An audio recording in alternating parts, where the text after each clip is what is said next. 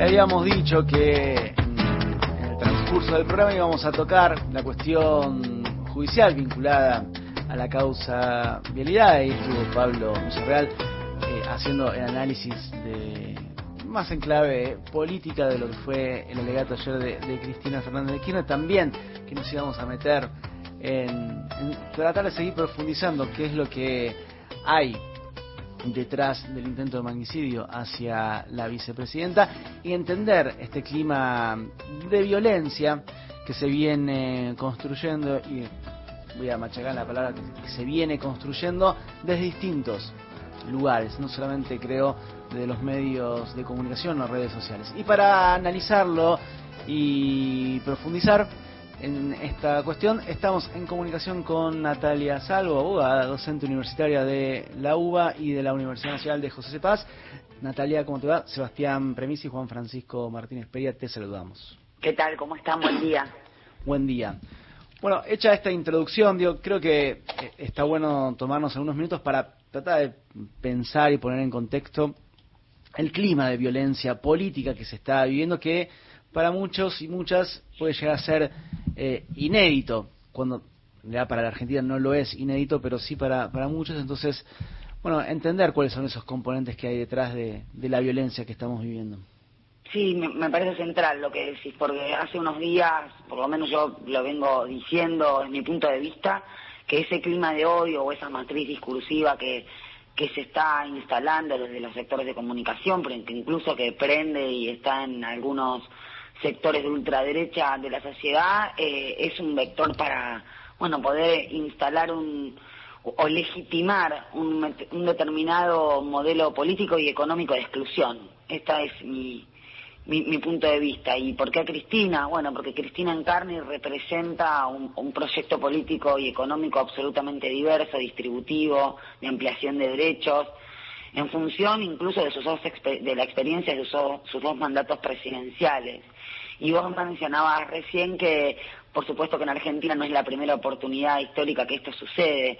Sucedió eh, eh, no solamente desde el peronismo, sino antes también con todos aquellos sectores que, bregaban por ampliar o conquistar derechos, pero con posterioridad sí hubo un antiperonismo desde mi punto de vista muy fuerte eh, que tiene dos hitos históricos, desde el 55 el golpe de Estado y desde ya en la última dictadura cívico-militar, eh, donde no solamente el peronismo, sino otros sectores de izquierda y demás, pero atrás siempre vamos a ver un móvil económico y una puja distributiva por obviamente la riqueza que produce la sociedad. Parece descolgado, pero, pero es así. Antes eh, se, se instrumentaban este tipo de propósitos a través de dictaduras militares y hoy en día, de un tiempo a esta parte, en Latinoamérica incluso también, es a través de, los poderes judiciales que, que no por nada fueron elegidos por el poder real para hacer, para llevar a cabo este objetivo, ¿no? Son los poderes eh, constituidos del Estado que en las democracias modernas son más este, eh, aristocráticos, más centristas, más conservadores, no se renuevan, no permiten la fiscalización real ni social, entonces creo que ahí está el punto, del motivo del por qué este odio, ¿no? Sí, no creo que sea algo mm, descolgado lo que decís de eh, del poder económico y de lo distributivo, digo, en definitiva eh, las, la desigualdad social, la manera en que se va solidificando la desigualdad social eh, es violencia en algún punto y pensar la, la matriz Mm, de la distribución nos lleva a hablar de, del poder económico y de poner en el centro el poder económico como instigadores de la violencia. Que me parece que eso es eh, no, se suele hacer, por lo menos en los medios de comunicación, porque claramente hay, hay siempre intereses económicos cruzados, pero ahora estoy pensando en, en la carta de Rodolfo Walsh a, a las juntas cuando centra al poder económico en, los instigadores de esa, de esa violencia. Entonces, poner el poder económico en el centro del debate sobre la violencia eh, me parece que es, nodal, es clave, es como el punto desde donde partieron. Sí, creo que sí, porque hablando de la carta de, Rodolfo Walsh, eh, justamente él decía se necesitan ahora 18 horas eh, o una, una triple jornada laboral para obtener lo que hace un año atrás era una jornada básica y el discurso es el mismo, ¿no? Es con que se llevó a la última dictadura cívico-militar, la no inflación, el desgobierno, los no sindicatos, y la dictadura militar tuvo una inflación promedio del 300%, terminamos con 20 también 10 puntos menos de poder adquisitivo y salario. Sucede que, que el, el, enemigo parece que siempre es el mismo, ¿no? Y por supuesto los referentes políticos que llevan a cabo, consolidan los derechos de esa minoría, no minoría cuantitativa, ¿no? Sino una minoría este, en respecto del poder económico y bueno, este, desde ya que, que este tipo de procesos judiciales es un ejemplo de disciplinamiento político, y ahí está la conexión, ¿no? Bueno, el que se atreva a llevar a cabo un proyecto de estas características, bueno, fíjense lo que les va a tocar. Lo que pasa es que creo que lo que se escapa y lo que es inasible para este poder económico es que Cristina Fernández de Kirchner es una estadista y una líder este, eh, no como cualquier líder, no con un apoyo popular tremendo, eh, con dos experiencias de mandatos que, que, la apoyan y, bueno, creo que eso es lo único que el poder económico no puede manejar si no es a través de estas matrices discursivas, pero que a veces se escapa y que es el pueblo en la calle. Y hablando de, de, la calle, digo, ¿cómo, perdón que hago este este paréntesis, este blanco, porque antes de, que sucediese el, el, atentado contra Cristina Fernández de Kirchner, sucedió la manifestación en la puerta de su casa con el tema de las vallas, y ahí uno pensaba que tamaña movilización popular también tenía que ser eh, una movilización que impugnase en algún punto el propio modelo económico que, el cual estamos eh, atravesando, la cuestión del ajuste y plantear la cuestión de, la distribución. Entonces te pregunto cómo, cómo, cómo queda la calle a partir de, del atentado, cómo, cómo recomponernos ahora en función de, bueno, ocurrió este intento de magnicidio, pero la calle tiene que volver a estar movilizada en función de un montón de, de, banderas que no, no, pueden, no pueden bajarse y de desafíos por delante.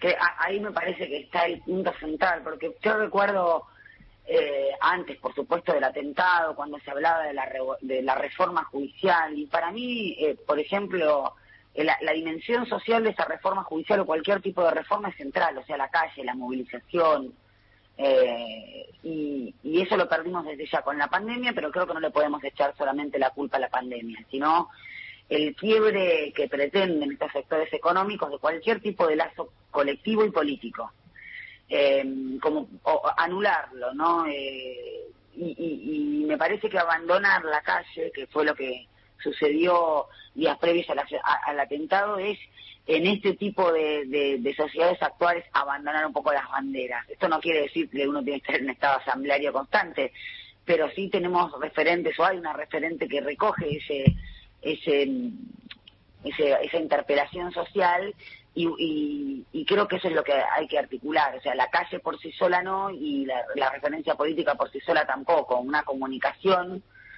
este, de poder llevar a cabo en este proyecto político esas demandas que faltan. Yo no sé si será el vicio que tengo de abogada laboralista, pero el tema del salario es central. No hay experiencias, este, poder adquisitivo del salario, digo, desde ya contrapuesto con la inflación, pero no hay experiencias este, en políticas que, lleguen a buen puerto con, con un salario que no alcanza para, para las condiciones mínimas de, de vitalidad, ¿no? Juan vos Sí, hola Natalia, te saluda Juan Francisco. ¿Cómo va? Un gusto. No, yo retomando un poco lo, anterior, digamos, ¿cómo, ¿cómo se pueden desarticular, digamos, el lofer y, y, los, esto que se está llamando los discursos del odio, que bueno, yo no, no sé si llamarlo exactamente de esa manera, pero no importa. Eh, ¿Cómo se puede desarticular? Porque vos, bueno, ya lo estamos viendo, ¿no? Cuando se empiezan a plantear algún tipo de regulación, empiezan a como siempre, ¿no? Atacan como, como diario, se defienden como partido, empiezan a, plantear la idea de la libertad de expresión. Este, ¿cómo, digamos, desde tu perspectiva jurídica, cómo lo ves? Y obviamente también, desde ya, un poco como vos lo estabas planteando, la importancia de la organización y la movilización popular, ¿no? Pero digo, jurídicamente, jurídica, políticamente, ¿cómo, cómo crees vos que se puede avanzar en este sentido eh, para, para, para, bueno, aminorar eh, lo que estamos viviendo? Hay varias dimensiones, por eso digo que, para, pero para mí gravita la dimensión social, porque por supuesto que la ampliación de la Corte es central y es fundamental, porque todas las causas judiciales, ya sean las que tengan que ver con persecución judicial o incluso las que tengan que ver con los derechos del consumo, ¿no? Que ahí estamos todos y todas, eh, las va a terminar resolviendo la Corte.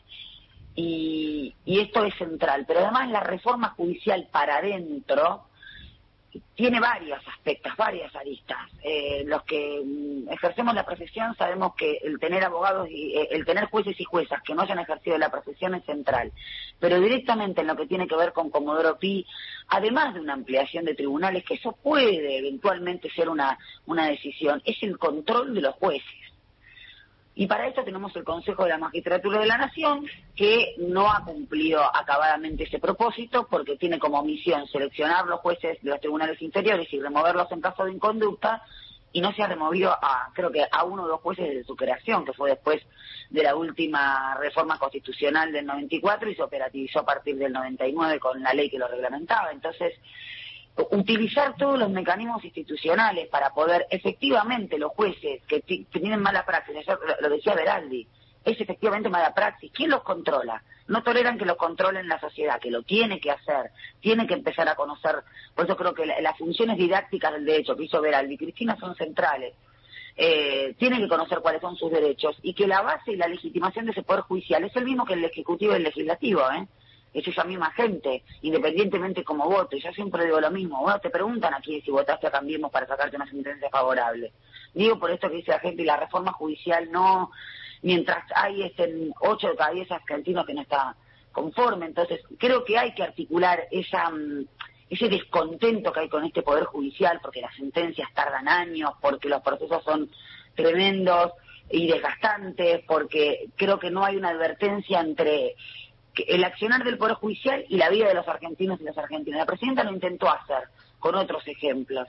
Es por ahí, es por con la gente en la calle. Fíjate que, qué pasó con la última Corte Suprema de Justicia.